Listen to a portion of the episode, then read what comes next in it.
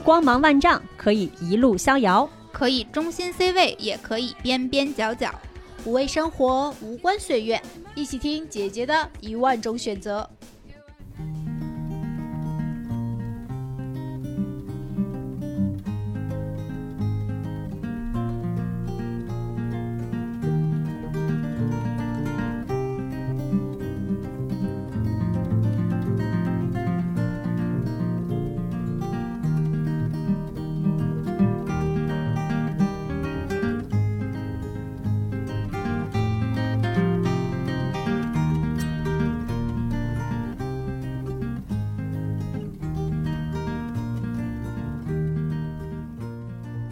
大家好，欢迎收听新一期的《姐姐说》。哦，这么个仪式，对我们开场有一个仪式，对，给自己加油打气，打气加油。对，我是内心戏可以演满一百八十集的美丽。Hello，大家好，我是经常很颓丧，偶尔很开心的六月。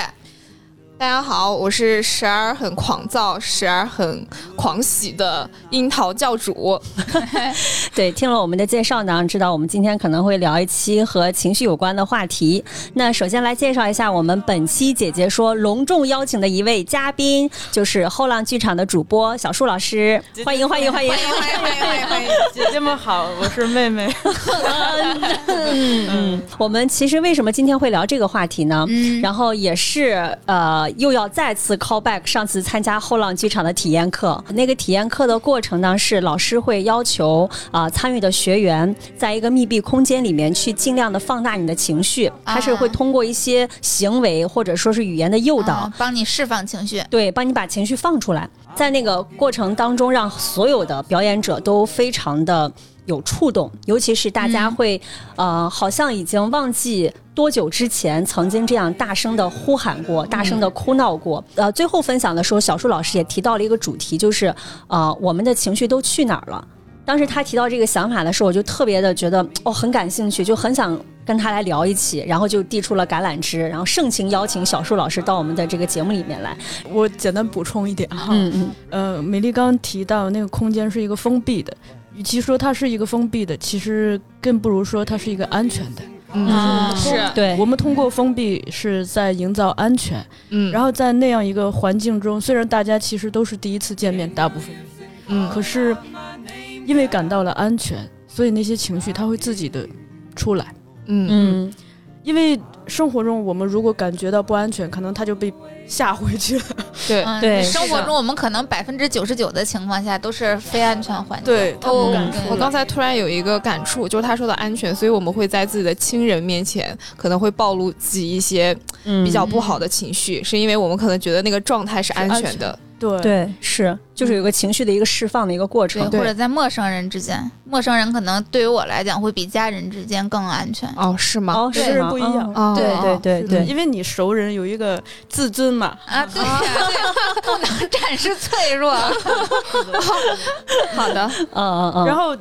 呃，你你刚才提到，就说我们那天那个活动结束之后的讨论啊，其实这个也是我们做这么长时间。呃，戏剧类的工作坊的我的一个观察就是发现，嗯，我们生活中现在，呃，随着大部分人这个的成长，特别是进入职场之后，好像情绪基本上进入两类状态，一种是就是被吓回去了，就我们有一个呃学员哈，他以前是一个空姐。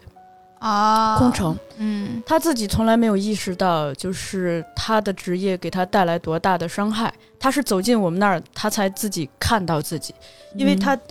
他其实既然能做空乘是很漂亮的，但是他出现在我们面前的时候，就是双腿永远是并拢的，非常标准的那种坐姿，然后手都是向内，就是肩膀手都是向内，啊，然后非常收敛，哎，就整个人恨不能。他个子很高了，但是恨不能缩到最小。嗯，然后呢，看人特别有意思。就比如说我一般，比如说我要看美丽，我得把头扭过来看嘛。嗯，但是他是这样，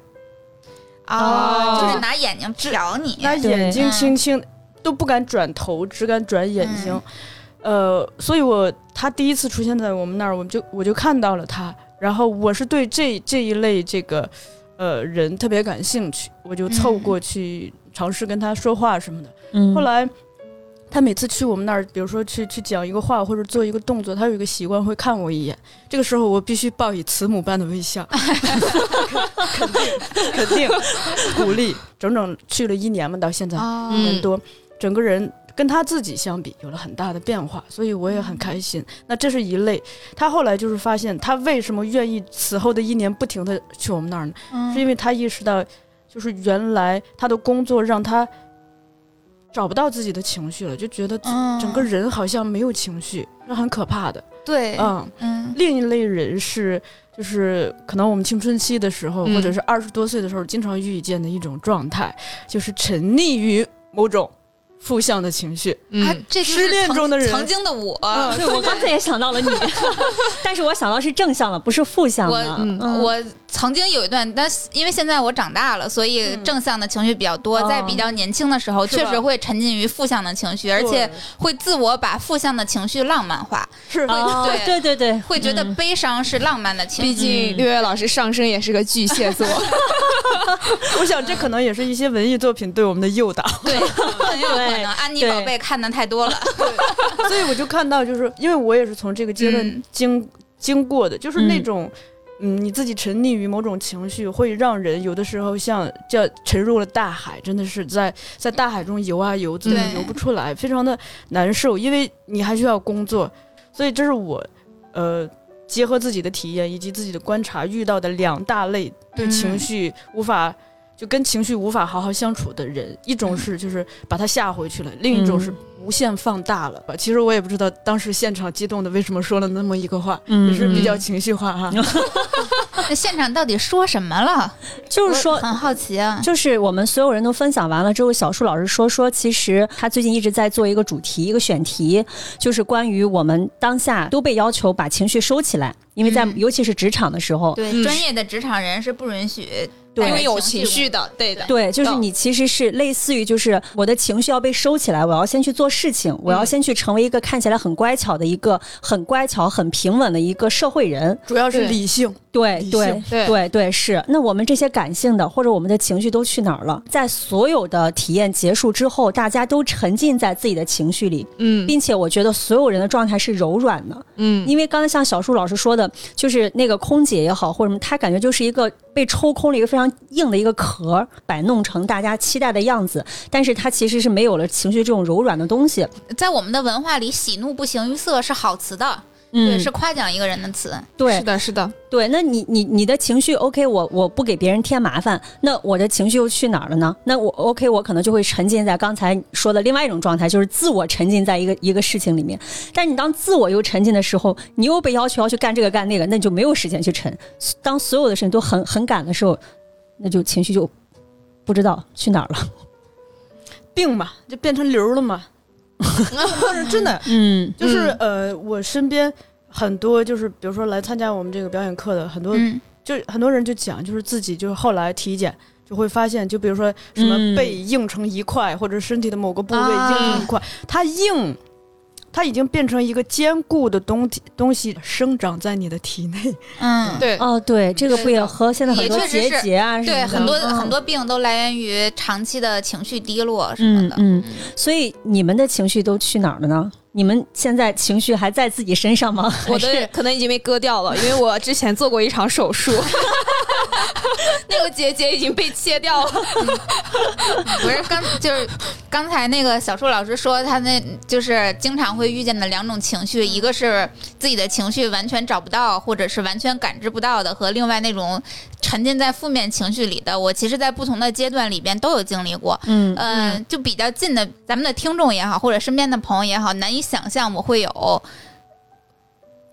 无法感知到情绪的时刻。去年，嗯、去年下半年的时候，因为工作实在是太忙了，嗯又就是本身整个上半年都是沉浸在疫情中嘛，然后下半年大家都所有的公司都是卯着劲儿的得得赚钱呀，都徘徊在生死线上，然后就接了完全是超出于自己精神饱和度以外的，就是这样的工作量，然后再加上我们这种公司是不需要。坐班的，所以我嗯完全割断了和外界的联系。我每天都是睡醒了就坐在电脑前，然后一直不停的呃打电话，然后或者工作在电脑处理处理问题，然后一直到夜里十二点多一两点，就每天这样周而复始，周而复始的。然后突然大概这样的情况。呃，维持了有三四个月左右的时间，我突然意识到自己已经很久很久没有说过废话了，这是一个很可怕、很可怕的事情。是的，你的每一句话都是有用的，你所有的情绪其实是通过废话来传达的。你那些有用的话，全部都是就是用来工作的对，就用来工作的。是的，嗯然后当时我自己的一个状态就是特别明显的失去了对于生活的热情和好奇心。本身我是一个特别热爱社交的人，但是那会儿已经对所有的社交活动都没有兴趣了，也也没有精力和体力了。就是我实在太累了，我一到周末就只想在家睡觉，嗯然后整个人就非常的颓丧，想了很。自己也想过所谓的自救，但是都是很简单粗暴的。我当时选择的方式就是看了很多搞笑的综艺，因为它会给你带来非常简单、直接和即时的情绪刺激。你看的时候你就是笑，但笑完了之后就过去了，就什么都没有。嗯然后这样的时间大概得持续了将近半年的时候。嗯然后我是怎么度过这个阶段的呢？就是一直到当年的大年三十儿的晚上，春晚吗？不不不，我一个朋友突然给我发了信息。嗯，就是说了一些简单就没用的那种朋友之间关心的话，废话，对，然后他，嗯然后他问我说：“看你工作这么充实，对生活好像很有干劲儿，一定过得非常好吧？”这一下就让我破防了，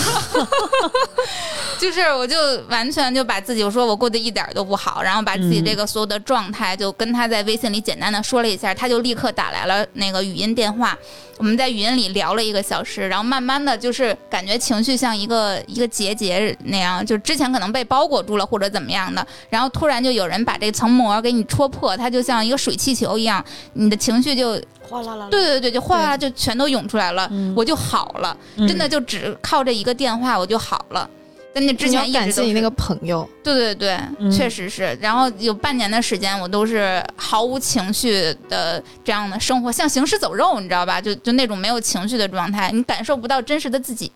我很少有颓的时刻，嗯但是我的时刻都是很暴躁。我的暴躁源于我的工作，然后因为我的工作要接触大量的人，然后有的时候就会被非常多不同的人，然后弄得非常。多。对，奇葩比较多，然后就经常惹怒我，嗯呃，但是呢，我最抑郁的一段时间可能是在一九年那那一年，因为那个时候可能刚开始做猎头嘛，然后呢，加上我的前老板又非常的情绪化，所以呢，我每天可能遇到非常多奇葩的时候，又没有办法去就是解解决这种情绪，嗯、可能就被我压抑下来了。嗯然后呢，我又是那种可能睡了一觉呢，起来好像这个事儿就过去了过去了，嗯我自己以为过去了，但其实没有过去。到一九年年底，呃，大概可能是九月份或者十月份吧，快年底的时候，然后我就突然去体检，然后我就发现我去 结节了，猜对了，对，然后我就乳腺上就长了一个结节，然后然后那个时候还长得比较大，我都忘记，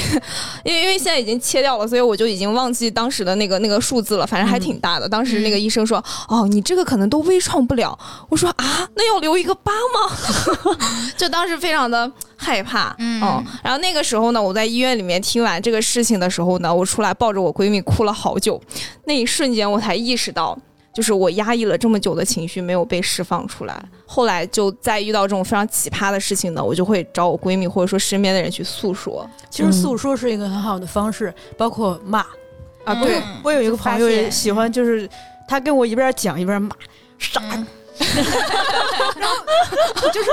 你听他讲话特别过瘾，骂的就是嗯铿锵有力。那我觉得我可能跟你那个朋友很像，我经常会这样在办公室里大骂别人。最好再模仿起来，你就觉得啊好爽，这种表演开始了。然后讲完之后你没事儿了，吃饭。但是你知道，你知道我之前跟一个朋友也分享过，因为我就是属于那种会倾诉型的。嗯但是呢，我我另外一个朋友他就是属于那种，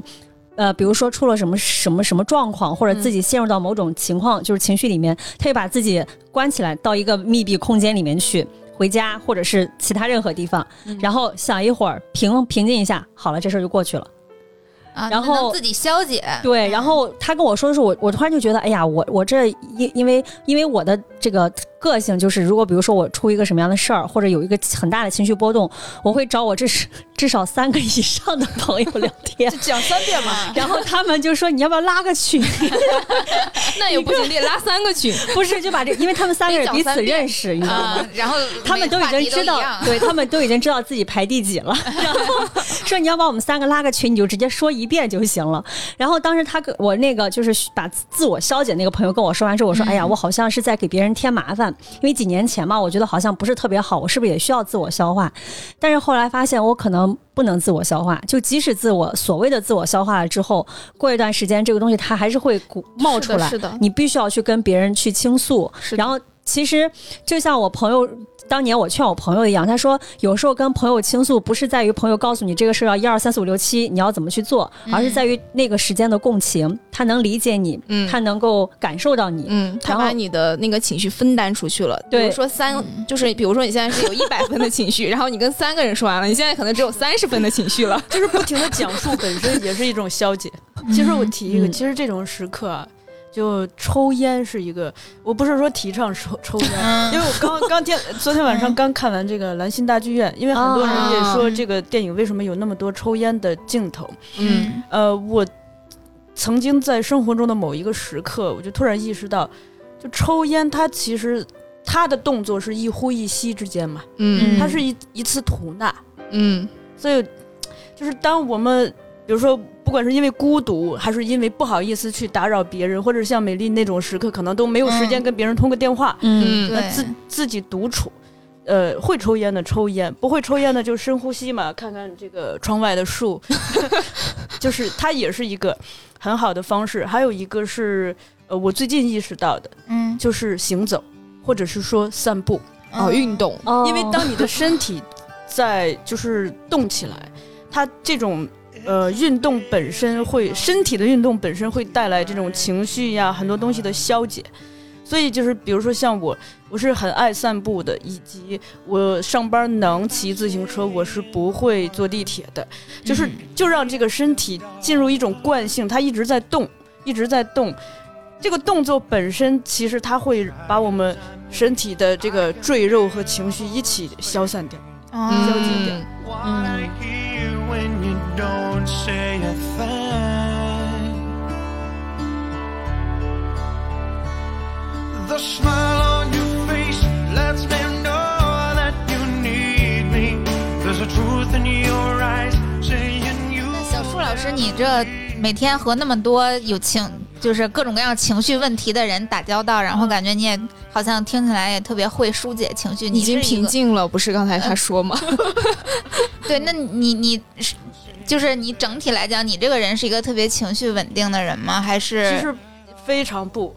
嗯嗯非常不啊？我是一个呃情绪和情感都非常丰沛的人。哦嗯，这个我能从小树老师那期阿那亚对吧？阿那亚 终于对念对了，对阿那亚那期节目里面感受出来，你知道吗？那期节目让我非常感动，因为他在用语言去表达风吹到他脸上的感觉，草地的感觉。大海的感觉，哦他听到所有声音的感觉，他是用非常让你听起来非常普通的词，但是你那期节目听的时候，就感觉你你整个人是在一个在那个对，在一个世外桃源，所以其实你的情绪应该也是是非常的，既然敏感，就是说明那个波动，它那个曲线比较丰富嘛。对呀、嗯嗯嗯嗯所以整体其实，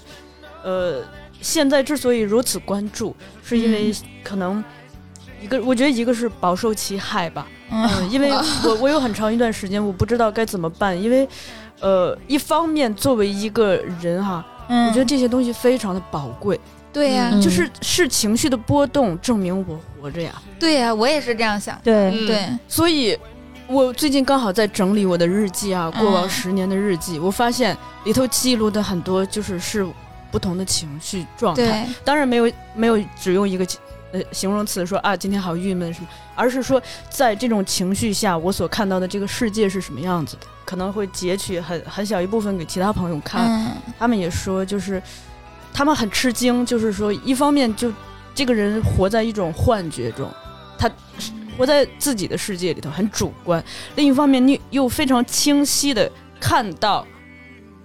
自己的所作所为，清晰的观察着自自己，也清晰的观察着周围，就是他们很吃惊的是这种反差。嗯所以，所以就是整体来说，就是情绪曾经让我非常的，就是，嗯，我觉得是失去自主吧，就是无法自控。啊嗯，你在很多时，因为他有有一些情绪是非常折磨人的，让你不知道，就是真的没招没落，你不知道该怎么办。可是，同时你有意识到这是你活着的一种证据，它是你珍贵的体验，可能别人不曾有过，或者是即使别曾别人有，跟你的也不一样。那那这个东西就是一方面我很珍惜它，嗯就是因为它，它让我这种情绪情感的波动意识到这是我活着的证据。另一方面，它让我没有办法很好的在这个世界上生活，因为我、嗯我不知道该怎么办。比如说一次巨大的愤怒到来之前，就是整个身体的变化，就比如说血液噌的一下就整个背像着火了一样，啊嗯，然后或者是整个就是你就头都快炸了，或者是你你能感觉到有些东西冲进了你的身体的某一个器官，那些。我而且我当时我就意识到这些对我的健康是非常不利的，因为我有的有的时候愤怒到，就感觉这个双手是发麻的，啊就是你的身体已经麻了，所以其实可能一直在寻找这样一个出口。呃，后来那个刚好我的工作，呃，老板我本来是电影编辑，老板让我去做戏剧，嗯那戏剧很大一部分是涉及到表演，其实表演很大一部分涉及到心理学。嗯嗯我在这里找到了一个出口。那我我后来很庆幸，我就经常跟朋友讲，我说是戏剧是表演救了我。但是我姐姐说，嗯，不，她说当你积累到那个时候，你碰到什么什么救你。啊，就是人的求生本能。就是你可能就是比如说你是个咖啡师，你是个园艺师，那个东西也会救你，因为你会在那个东西找到一个救你的出口。嗯所以我等于是我我自己把它总结为就是久病成医吧。我之所以如此关注，是因为自己深受其害。但当我找到那个出口，好像突然找到自己，就是主体性建立了。嗯 那一刻，呃，我意识到自己强大了，好像就是你跟以前就不是一一就不一样了，你不会被那个东西长时间的控制，当然还是会被它短暂的控制。嗯嗯，然后这个时候就会有更强大的力量去不看自己了，就会看别人。哦，我突然发现，哦，六月怎么也好，好像也怎么了？嗯教主怎么了？就会哦，那六月你是怎么了呢？就会有一种强烈的同理心啊，去关心，那你是怎么了？那当知道怎么了，就可能你的情况有的跟我相像，有的跟我不一样，但是我本身对这个事情已经感兴趣了。当我的兴趣在这个事情上之后，情绪就不会影响我了，是是我在投注在一件我感兴趣的事情里头，而且在这个这个过程中，去尝试着去了解别人、关心别人、帮助别人，本身会给带自己真的会带来一种快乐、呃，除了快乐，我经常感觉到就刚才那个美丽提到一个词儿叫柔软，嗯。真的，我经常经常就是在那种时刻感觉到自己的心是如此的柔软，啊，嗯。对，嗯，所以世界就变了，然后慢慢的就是你的气场变了，你的朋友也变了，好像你生活的世界也变了。啊，基本这么个状况。我记得当时你之前形容你那个就是比较极端情绪的时候，感觉像是被一个罩子罩住了，是吗？就是感觉被一个塑料袋儿，对，你可以理解为是一个保鲜膜吧。我知道我自活在一种幻觉里头，但是我没有办法出来，因为我还挺执着的。就比如说这事儿过不去吧，脑子里老想，梦里头想，醒着想，睁开眼想，闭闭上眼想，坐公交车的时候想，那个在逛超市的时候也在想，无时无刻不在想，所以就是很难受。但是当某一个瞬间，你不知道是什么东西把它戳破，你感觉那个气就全部出去了，整个人就非常的轻盈，嗯，嗯好了。对，我感觉我听下来，就是他把自己的这种情绪感知转化了注意力到别人身上了。其实最主要的是，嗯，我觉得随着你跟年龄和阅历的增长也有关系哈。嗯突然意识到你不脆弱，因为我最近在翻以前的那个日记，我就觉得可能以前觉得自己太脆弱了，需要有人去关心我，说白了就是需要爱。但我嗯。现在会觉得你自己可以搞定这些事情，同时，当你变成一个生命体的时候，你自己会长出很多东西嘛。嗯。然后再一个，你通过去关心别人，去跟去建立不同的关系，不管是在工作上的这种关系，还是说生活中这种朋友之间的呀，其他的各种各样的情感连接，这个过程本身特别像树哈、就是那个、你你跟这个世界接通了，阳光和雨露都能长进你的身体里，啊，同时你也你也可以输送一些能量给呃树下乘凉的人们。就是嗯进入了一种跟这个世界的正向的交互。嗯啊嗯这个我特别有感触，因为嗯就在曾我我刚才也说过，我比较年轻的时候是一个沉浸在这种负面情绪里边的人，但是我的这种沉浸的负面情绪里边，我还有一个。我现在把它归咎于可能有点心理缺陷，但是像刚才小树老师说，像他需要特别特别多的爱，我觉得我那会儿可能也是，我需要得到特别多的爱，我也需要付出特别多的爱，所以我在我年纪比较小的时候，我往往会容易被有巨大情绪问题的人吸引，嗯并且怀抱着一颗想要救赎救的对心救赎他的心。但是小的时候，你我才有多大的能阅历、啊、量不够我才有什么能量，往往就是被他拽着，就是进入了更深的深渊。但是在这整个的，在这整个的过程中，我会有。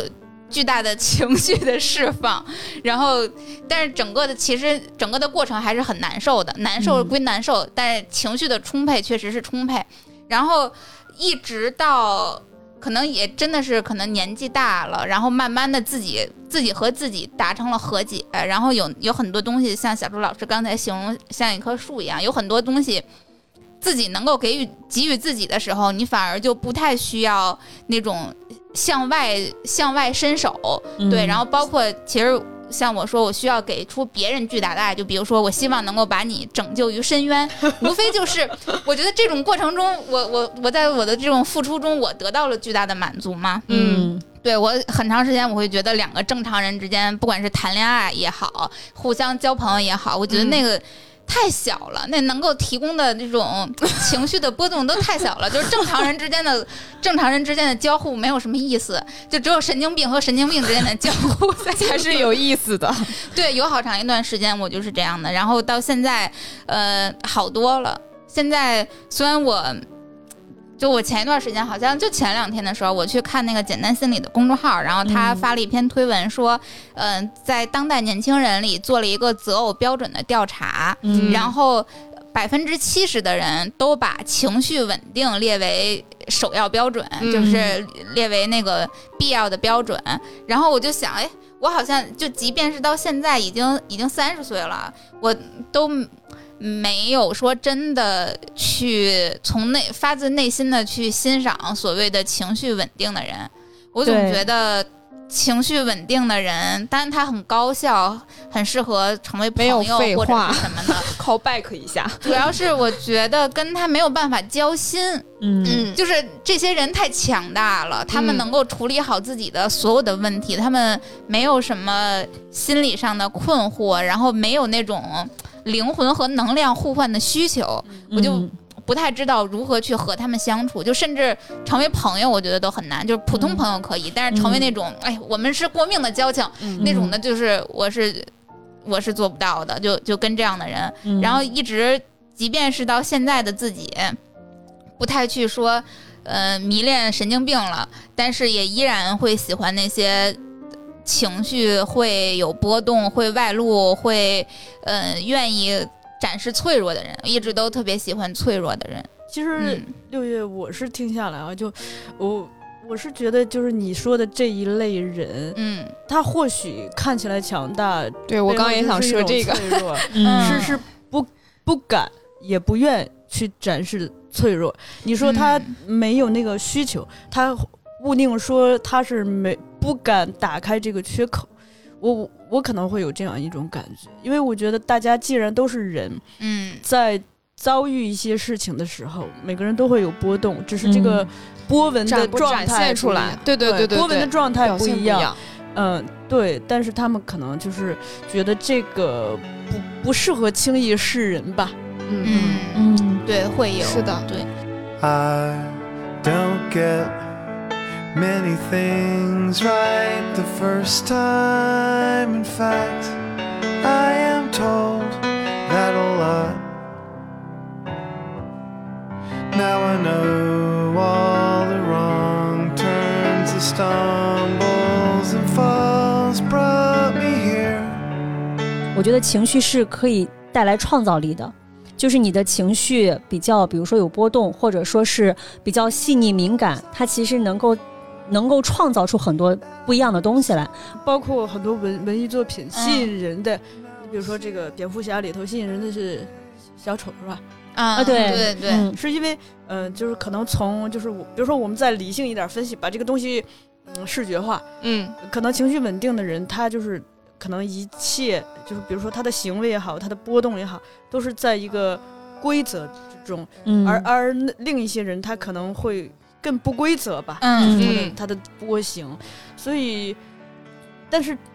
不规则本身，它带来一些打破，带来一些对很多，所以它可能往好了用，它就是创造力嘛；往不好了用，就是地狱嘛。嗯嗯，就是一个两两极是的感觉，是就看怎么用。所以有的时候就是，嗯、大家我想都听过很多可能搞艺术的人都说啊，谢谢我遇到了这种艺术，不然的话我就是社会上多了一个犯罪的罪罪犯。啊是，嗯，所以艺术创作本身让很多这种情绪有了找到了它的释放点。嗯嗯，也也不也不一定。就比如说，我就拿我我个人的那个生活来举例啊，因为我嗯那个主业主职在日坛嘛，然后我的两个领导就是截然不同的人。李叔是一个非常你们的领导听这个节目吗？他们不听，有可能小伙子会听。好的，对。然后我的我的两个老板，一个是李叔，一个是小伙子。李叔是一个超级情绪化的人，嗯他情绪上来之后，都别说工作了，他可能活都活不下去，就整个人嗯什么都干不了，就是嗯颓丧的不能行。然后是，嗯、就经常我开他玩笑，说是公司的团宠，因为大家必须得哄着他，你需要他干活，你就得把他哄好，这没有办法，他就是一个这样的人。嗯然后整个今年这一年，他也尝试了非常非常多各种各样的，呃，消解情绪，或者是和整个世界达成和解的各种各样的方式，包括比如说去看心理医生，然后去参加各种的什么。这个这个冥想课呀，什么哦那个嗯灵修是不是？灵修对对对，就嗯就各种各样的这些，就他不停的在在寻找这些东西，然后整个这一年他都处于一个情绪波动很大，但这个波动不是像过去那种狂怒或者是超级超级低落，而是整个人变得有点儿，神神叨叨，对，就是有的时候他觉得自己非常的 peace 了，这一段时间觉得我对世界充满爱，怎么人人都这么好？等到等到过一段时间，他又觉得，操，全是傻逼，就是、就就是这种成为阶段性的。这种情绪的表现，然后我的另外一个老板就是小伙子，嗯，他就是一个我刚才说的那种强大的人，嗯。但是我觉得这可能也跟生活环境有关，因为李叔是一毕业就进入了媒体，就一直在这种媒体行业里面打拼。然后小伙子呢，虽然他按理说他是一个双子座，然后 你好像在隐晦些什么，对，但是他一毕业就在国企里边工作十二年，就一份可能工作干了看人眼色看年对习惯。了，所以他整个人是那种绝对不会迟到，然后绝对不会拖延，然后永远一丝不苟的去去完成工作。他也做创造性的工作，他也录嗯节目什么的，但是他完全能够理性和逻辑驱动的去把这哦个节目录好。是的，对，然后李叔就是需要那种很很情绪化的东西去去创造，然后他们两个人怎么说呢？配合起来，我觉得还挺有意思的吧。嗯，也幸亏有了一个小伙子这样的伙伴，然后让李叔在 要死不活的这个阶段下，我们我们依然我们节目还能正常运行下去。嗯，嗯，其实我觉得我有时候就有点像李叔的迷你版，可能没有到嗯他那么、那么那么极端，但是就是有时候在。一刻之前是这样的，一刻之后是那样的。然后这就谈到刚才，比如说小树老师讲到说他寻找到了一个出口，但其实最近我很迷惑的一个点就是我找不到这个出口。我总觉得，因为我的情绪可能没有那么大的反应啊，就外表看起来还是一个比较平稳的人，嗯，但是呢，其实内心嗯，对对，emo 时刻是很多的。对比如说昨天晚上，说昨天 好的，你说。没有，就昨天晚上很就是又陷入到一个情绪里面，就跟我朋友打电话，走了大概五里地，就类似于这种，就寒风中打个电话，然后一边走一边去跟他聊，然后去释放这些情绪。嗯但是我当时也跟他谈到了这个话题，就是我总觉得他应该有一个出口，而且这个出口是可以去创造些什么的，嗯但是我都没想到，比如说。咱们最简单的能想到的，比如说是不是艺术领域？因为当时其实我参加后浪那个，嗯也是一种排解。对其实做做姐姐说做创业，其实还是有很多这种焦虑感的。那个过程其实是我就觉得它是让我的情绪在被看见，而且在那个空间是有价值的。我可以通过我的情绪去创造出，用我的情绪带动我的身体去表达一些什么。嗯那如果是离开了那个场域，那到现在回到日常，那我的情绪可以去干什么？比如说，有的演员可以可以把它付诸到演戏上，嗯，或者说是画家可以画画，对对嗯，但我不知道可以干什么。你可以多去参加他们的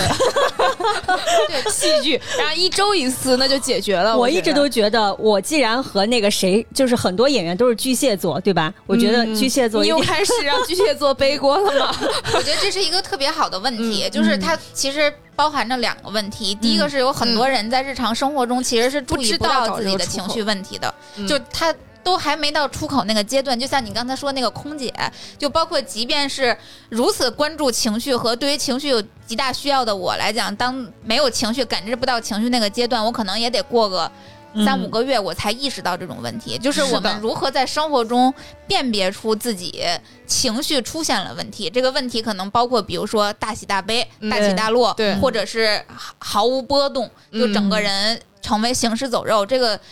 如何如何认认识到它，发现到它是一个问题，然后发现到它之后，我们如何解决它和释放它，或者利用它，这是嗯另外第二个问题。其实就是一种观察吧。我、嗯我感觉哈，一一个是对内的观察，嗯，就就像那个教主刚刚讲的，你去做这个手术，嗯我想他这个结痂，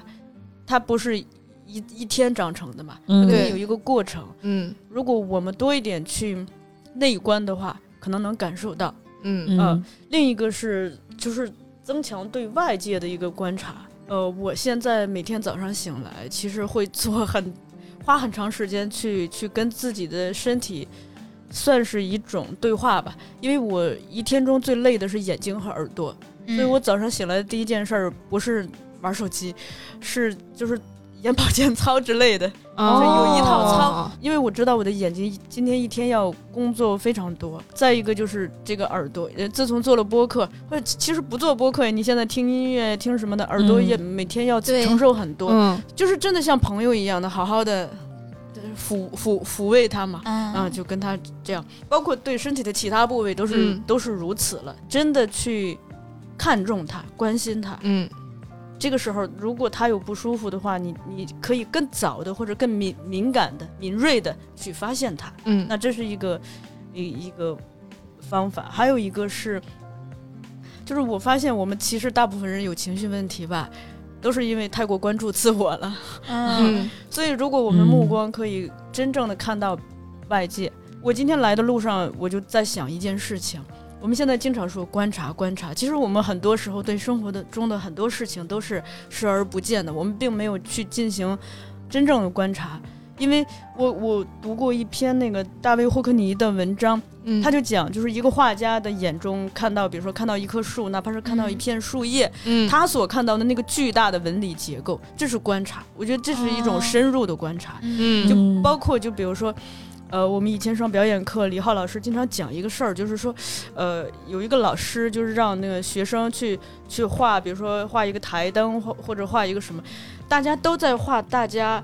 所以为的，嗯，就比如说我们大概觉得嗯台灯怎么样，嗯。就就去画，但不会说真的找一个台灯来，真的把它所有的细节，它掉的漆，它它可能那个那个电线，呃，没有那么直，嗯。被挤挤过一下，把那些细节画下来，就大家缺少这种观察。但是比如说像梵高，他他画一一双鞋子，他就是那那双鞋子所有的历史遗留在这双鞋子上的痕迹，都能被他捕捉到，这是一种深入的观察。所以我也就是我今天来的路上在想，就是如果我们在日常的生活中去多这样一个意识，一、嗯一个是内观，我去留意到自己，就是比如说身体的，哪怕有一点点异样，我能感觉到，嗯。或者是我的情绪好像它它它像一股气一样在我的身体里头流窜，嗯。嗯。我能感受到。这是一种观察，另一个是我们对生活中的很多事情多一点兴趣嘛，就哪怕它就是一个话筒，就可以看到它更多的细节。那这个过程本身，其实首先就分散了我们我们的注意力。嗯这个初中的那个心理学上有讲嘛，就是说，呃，转移注意力是一种方式。更重要的是，其实当我们真正的去能看到外部的世界，并且对这个世界感兴趣的话，呃，就就像我刚才举的那个例子，你跟这个世界进行了一种正向的交互，你就跟它接通了，因为它会，就是就哪怕那个窗外那个树它一动不动。但其实它本身会给你信息，比如说我今天这个骑自行车走在路上，我就看到那个就微风轻轻的浮动，那个树叶在那儿晃呀晃，我就觉得特别像，就是咱们人在悠闲的时候坐在摇椅摇啊摇，就是就是它是一种生命的状态嘛。然后当那个风稍微大一点，那个树叶哗啦啦啦啦啦的下来，我也才留意到那北京的呃马路边儿上最比较多的是槐树，有一小部分是银杏树，有一部分是杨树，它不同的树树叶的这个纹理是不一样的，树干有的是笔直的，有的是非常的扭曲的，所有的这些东西，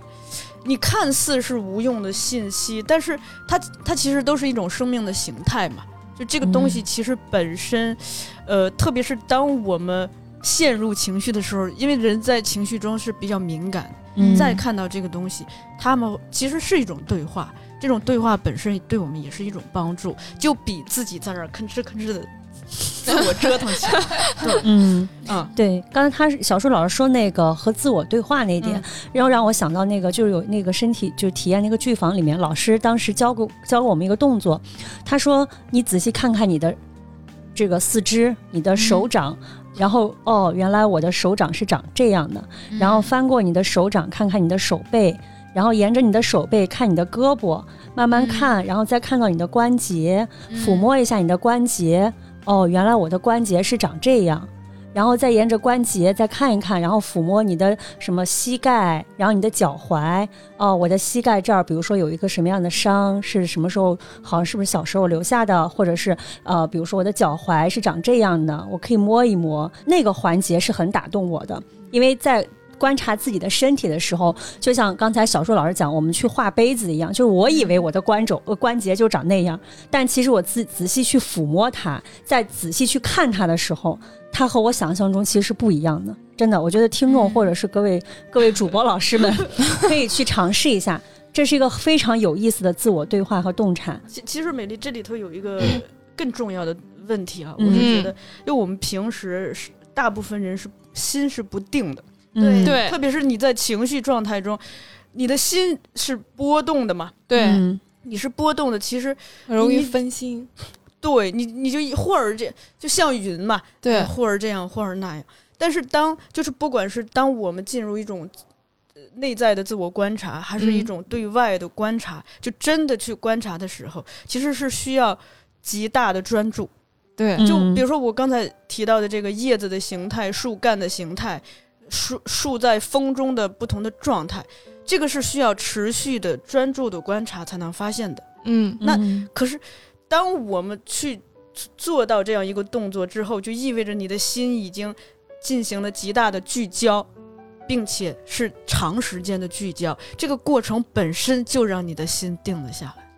嗯嗯对我，我在去年就是也是我觉得感知不到情绪的那个阶段的时候，我在有一个心理学的，算是一个心理学的团队吧，他们做了一个公众号叫“暂停实验室”，然后它里边有一个这种所谓的心理学训练营的这么一个课程，然后那个嗯。课程我但我最终没有坚持下去，但是我大概跟着练了有十天左右的时间，它那个整体就和你们刚才说的特别像，一个是专注力和就是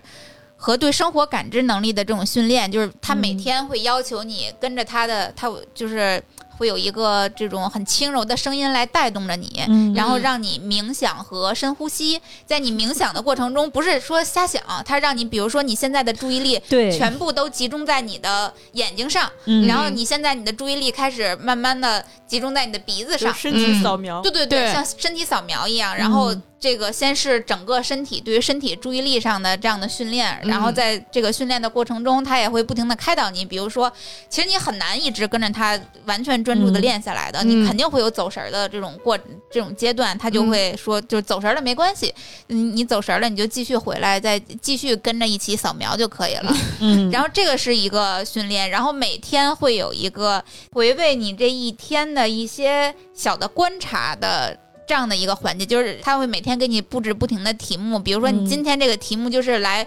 挑出至少三个你今天觉得让你感受到愉悦的声音。这个呃对我很受用。就原本我以为这一天，你想我那段时间我也不出门，我就完全在家和和外界是彻底隔绝的。嗯我会觉得我这一天什么都没有发生，嗯但是我为了写那个东西，我就要去非常认真的去回忆这一天到底有哪些声音是给过我治愈的，嗯。就可能有有各种很小，比如说猫在吃猫粮，嘎嘣嘎嘣嚼猫粮的声音，嗯。对，然后哦它和刚才那个美丽和那个小树说的那个都很像，就是嗯一个是对，一个是帮你锻炼你的注意力，把你看到的东西能真正的看到它，而不是说我今天看到一棵树就过去了，就什么都没有，而是它让你今天看到一棵树，那你就去认真的去感受它。嗯然后另外就是让你错过的那些。真正的可能每天让我们是能够感知到这一天有在认真的活过的一些原本是可以给你一些心灵上的治愈和安抚的东西，嗯让你意识到它。其实确实有很多东西没有感知的，让我想到了一个更重要的事情，我把哦咱们刚才这个事情稍微的概括一下。嗯我突然意识到，其实所谓的情绪是什么呢？就是我感觉其实很大一个原因是我们没有办法活在当下。嗯嗯就是呃，比如说我们在为过去的事情追悔恨，或者嗯为过去的事情在谴责某某、抱怨某某，或者是嗯为还未到来的某某些事情感觉到害怕、恐惧。对，比如说，哎，老板，我经常是老板给我发个信息说，为什么不接我电话？啊，给我回嗯电话。当我收到这个信息，就是内心会真的惶恐肝儿颤一下，你不知道接下来会发生什么，是的，嗯。就是你不敢拨出这个电话，嗯。这个东西会扰乱你的情绪嘛。嗯。所以这你看这些东西就是都是没有办法让我们去安住在当下，而是要不受过去影响，要不被受未来影响，害怕。嗯。对那专注在当下有一个非常重要的方法是什么呢？其实就是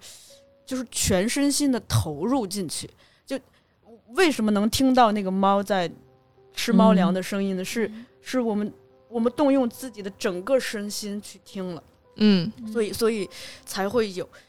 呃，比如说吃饭的时候，我以前吃饭就是，哎呀，那听听一下这个播客呀，听点音乐，下饭剧，啊，总觉得光吃饭这多那什么呀？嗯，但是我后来就试过，就我吃饭就是吃饭嘛，你就发现你吃几口就饱了，哦，原来你不需要那么多饭，那饱了，当我感觉到饱就不要吃了，那很快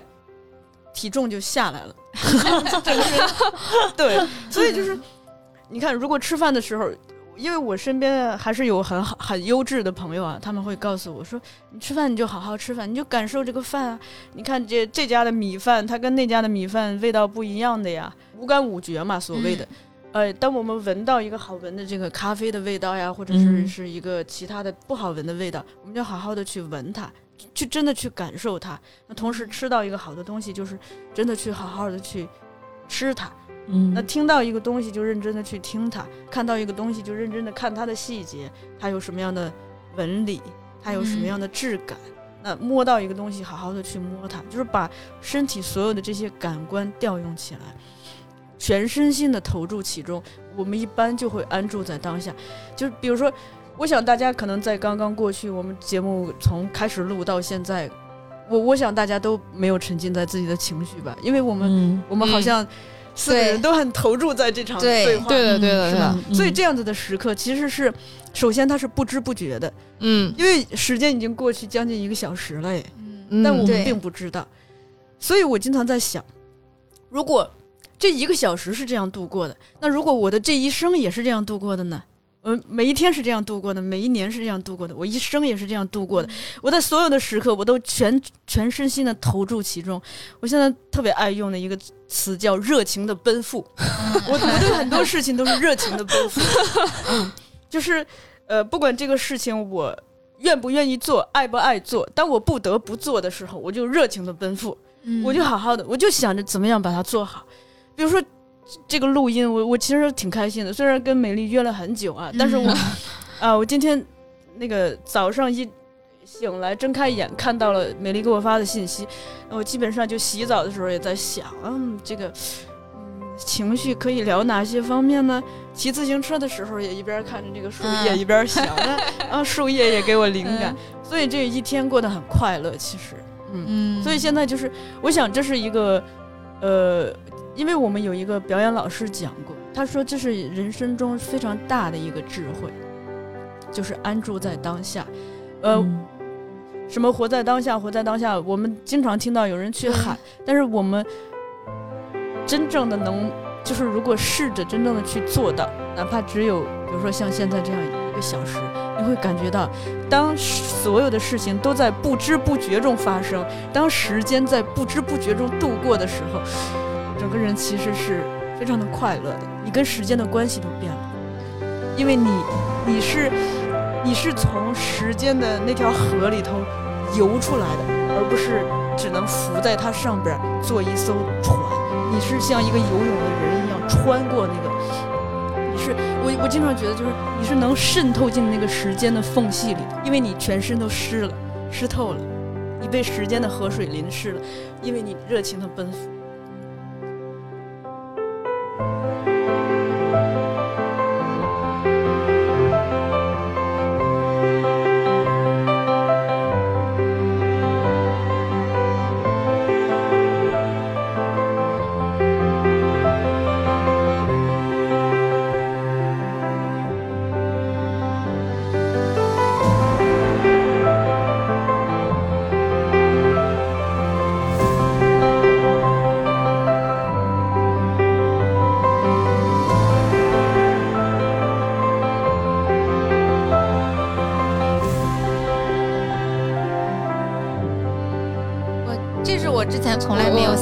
是的，是的，就是我脑海里面闪现出来的画面，就是大家一直在说活在当下，然后很多人就开始疯狂的，就是，呃，比如说可能引起自己的购物欲，去买一些自己，对，这些他成自我安慰。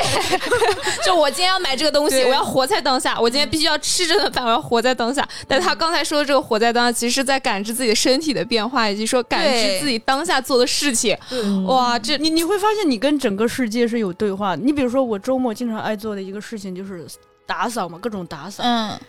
哇塞！虽然这个房间你常年住在这里，但是当你打扫的时候就使劲儿擦，这种特别容容易让人专注。嗯啊什么刷为洗碗，不干净，全部 特特别专注。那这个过程其实非常的疗愈的，而且我一般在那种时时刻就会整个人放空，嗯。一放空，人一旦放空，基本上就接近放松。人在这种时刻，内心中真正重要的，或者是你生命中真正重要的事情，就会慢慢的浮现在你的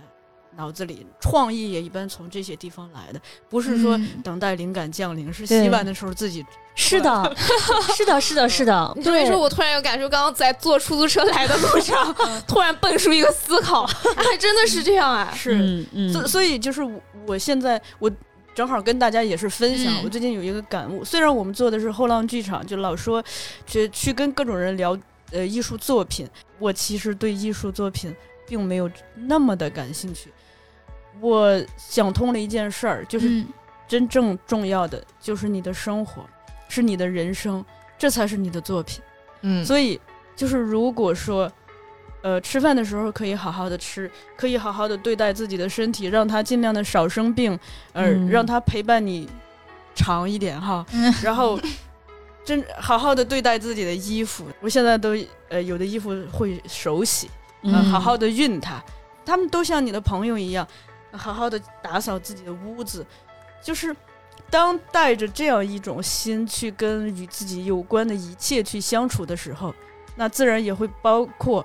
跟自己有关的一切人，去跟他们建立这样子的连接，这样子的关系。所以慢慢的，就好像就是生活更多一点掌控权。这个嗯掌控权不是一种权利，而是说你可以通过自己的行为去改变自己的磁场。首先让自己在一种舒适的、自洽的磁场中，同时，如果这个磁场可以吸引或者是安抚到其他的人，让他们在这个场中感觉到舒适自洽，那这其实是一个，我觉得是一个，也是一个作品啊，这是你的作品啊。刚才呃那个小树说活在当下的时候，我觉得这儿可以跟各位听众分享一个小的故事。呃，我们现在录音是在十月底嘛，嗯，那个我问小树，我说，哎，今年乌镇戏剧节你不要去吗？因为我担心他去乌镇就完全这个时间就碰不上了。小树说，我今年不去乌镇戏剧节了。你知道他给我的理由是什么？是什么他说他已经错过北京的冬、北京的秋天很多次了。啊？对啊，对好哦，你那天跟我说了，对我当时也很震撼。对，这就是他不去的理由。他说他要享受北京的秋天所。以你知道吗？那个礼拜哈，我每一天都感觉都是多赚到的，而且我的那种贪心哈，我那个礼拜是出去那个，就是去了两次公园儿，嗯一次很远的公园儿，一次朝阳公园，散步嘛，消散自己的情绪，然后去看，真的秋天太美了，我觉得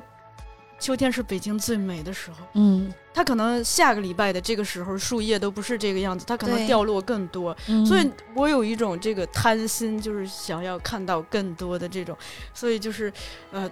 尽量的在户外去看不同的树叶的样子，包括秋天的人。哇，我的天呐，好打动我，真的。对，我感觉我好像很久没有这样观察过生活了。嗯是。我我最近经常思考的一个词叫关系，因为不同的关系可以照见我们不同的一面。嗯，就是这个关系不只建立在人和人之间嘛，我们如何去对待我们每天就是来到这个世界上所遭遇的所有的环境、所有的物品、所有的事件。这个事件包括不好的，就比如说可能你被谁骂了一顿，或者是你的工作怎么怎么样，但是这些它都客观的发生了，你怎么样去跟这个建立一个关系？这是我最近在思考的问题。因为当你找到一把钥匙去跟他建立一种，比如说是尊重的，是包容的，是是有爱的，那可能这个他们会反过来回馈你这样子的东西，你你自己的世界会变得更不一样。嗯。嗯，因为我我以前会以愤怒去对待嘛，那回馈给我的是愤怒，所以我在想，那如果我换一个尊重试试呢？嗯，嗯。当然，这个东西未必是及时的，但是它嗯。可能就就跟你打球一样，当你不停的去发一些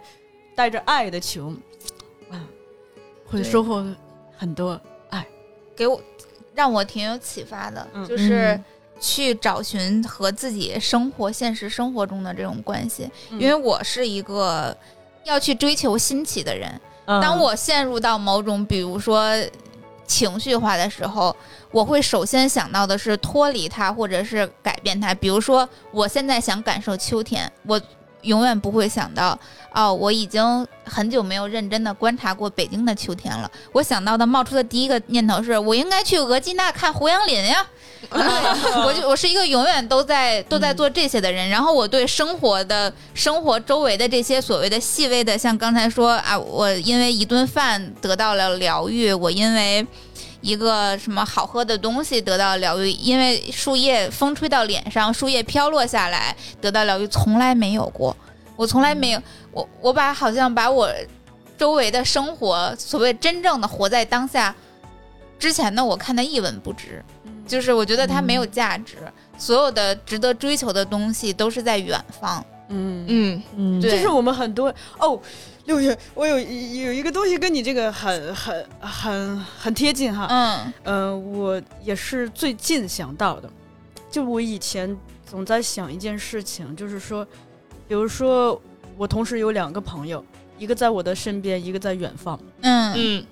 我总是呃似乎更珍惜远方那个朋友。对呃，我想着，我想着我可以对他多好多好，嗯嗯，总会有这样一种想法。但是我最近在想，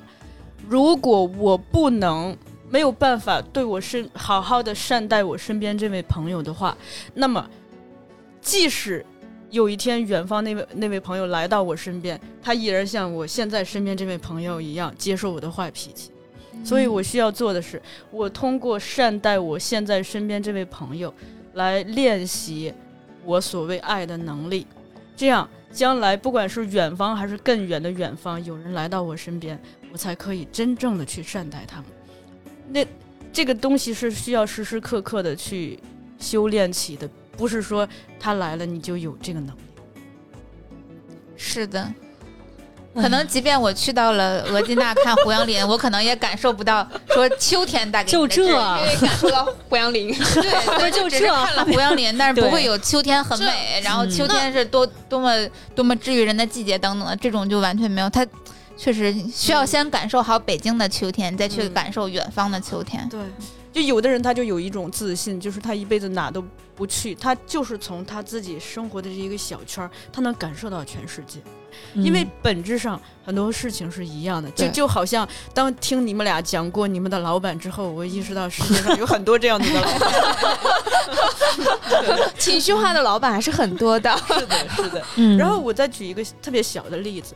呃，我最近从昨天开始，我一个朋友带我，就是呃，我们中午出去，就是中午我朋友就建议同事建议说，我们出去走走吧，不要嗯老在办公室待着。我心想，这又是一个接触秋天的好机会啊！就不要老嗯坐在那儿看书。每天吃什么是取决于在路上探险发现。嗯然后这个时候他找到一家店，我进去之后是一家这个陕西的这个 biang biang 面，然后这面上来之后，我突然发现，我说哇，这个面是有灵魂的，因为它那个面是现现拉的，所以那个面的那个弹性和那个柔软度，就是你你是觉得它有生命的。然后我就回忆起我之前在北京吃的几几家这个刀削面，它就跟我小时候在老家吃的不一样，因为它那不是现削的，它它嗯它都是跟冰箱里头拿出来冻好的，我就说它没有灵魂。所以就是这个面条和面条这个小小的差异，啊。它让我看到就是我们吃的东西其实是不一样的。但更重要的是这件事情让我意识到，我们生活中很多人的烦恼来源于就是对自我能力的一种怀疑，嗯不知道自己嗯。到底能干点啥，以及呃自己将来会不会失业呀？就有时候嗯会怀疑说，对对那个不会确定性会特别的恐就慌。就会怀疑自己好像什么也做不成。对但是你做面条，你能做出这种有生命、有灵魂的面，而不是那种从冰箱里头拿出来的面。当你把每一件这种小事儿都能做到有灵魂的样子，请你放心，你不管做什么，基本上都能做成，是因为我一直相信一个事情，叫机会生机会。嗯所以其实我们把握机会的方式只有一一种，就是把握住当下这个机会。嗯它其实呃是一个工作智慧，我想也是一个生活智慧，也是消解我们所谓的情绪和焦虑的一个方式。因为首先，当你全身心的好好做的时候，你会忘记时间，也会忘记自己。而当这个事情做好了之后，它自己会长，嗯。它会给你带来一种成就感，并且它给你带来新的机会。首先，情绪它很正常，嗯。嗯。这个可能这是个常识，但并不是所有人都知道。嗯。因为我们的情绪里头有很多不好的，嗯，除了我们刚才提到的那些，我想嫉妒也是一种情绪，嗯。嗯。嗯，或者是是一种情感，嗯。对，嫉妒或者是那些让我们感觉到或或许会感觉到羞耻的东西，它其实都是我们的一部分，嗯、每个人都有，所以这个东西的到来本身它非常之正常，我们就大大方方的去面对它，它接受它。嗯还有一个是，呃，算是我现在生活中的一个呃正在修炼的部分吧，就是嗯，在情绪到来之后，呃，先接住它，嗯，给它一个出口，嗯，该倾诉倾诉，该写日记写日记，该骂骂，该模仿表演表演，都都 OK 的。另一个就是。不不要沉溺于其中，可以去给自己找点事儿做。就比如说像我刚才说的，好好扫地，好好洗碗，好好洗衣服，好好看树叶，好好晾衣服，把衣服晾得整整齐齐。首先，这个过程本身会分散我们我们的注意力；再一个，行动本身会让我们感觉到自己很有力量，就是从无力中获得力量。因为哪怕是把碗洗得很干净，把家收拾得很干净，这件事情本身它会让我们很有成就感，而对这个过程其实已经在治愈我们了。嗯，嗯，又是一段很有启发的话。今天回去就开始刷碗扫地去。我想出去看树叶，我觉得我真的很久没有看过树叶是什么样了。嗯，对，是的，我们有很多日常都被我们忽略了在忙碌当中了。对，对，嗯完全被忽略掉了。嗯，就很久没有感受过生活了。嗯，节目之后，那就大家回到生活里吧。嗯，嗯嗯是的，那也欢迎大家在各大音频平台关注和订阅“姐姐说”，然后呢，也可以在微信公众号搜索“姐姐说 FM” 加入我们的听众群。啊，那今天特别感谢小树，谢谢谢谢，给我们带来非常好的分享。嗯好希望大家都能够和自己的情绪和平共处。对，嗯嗯嗯是一个朋友嘛。嗯，好了，好，嗯好，谢谢大家，好嘞，那跟大家说拜拜。拜拜拜拜。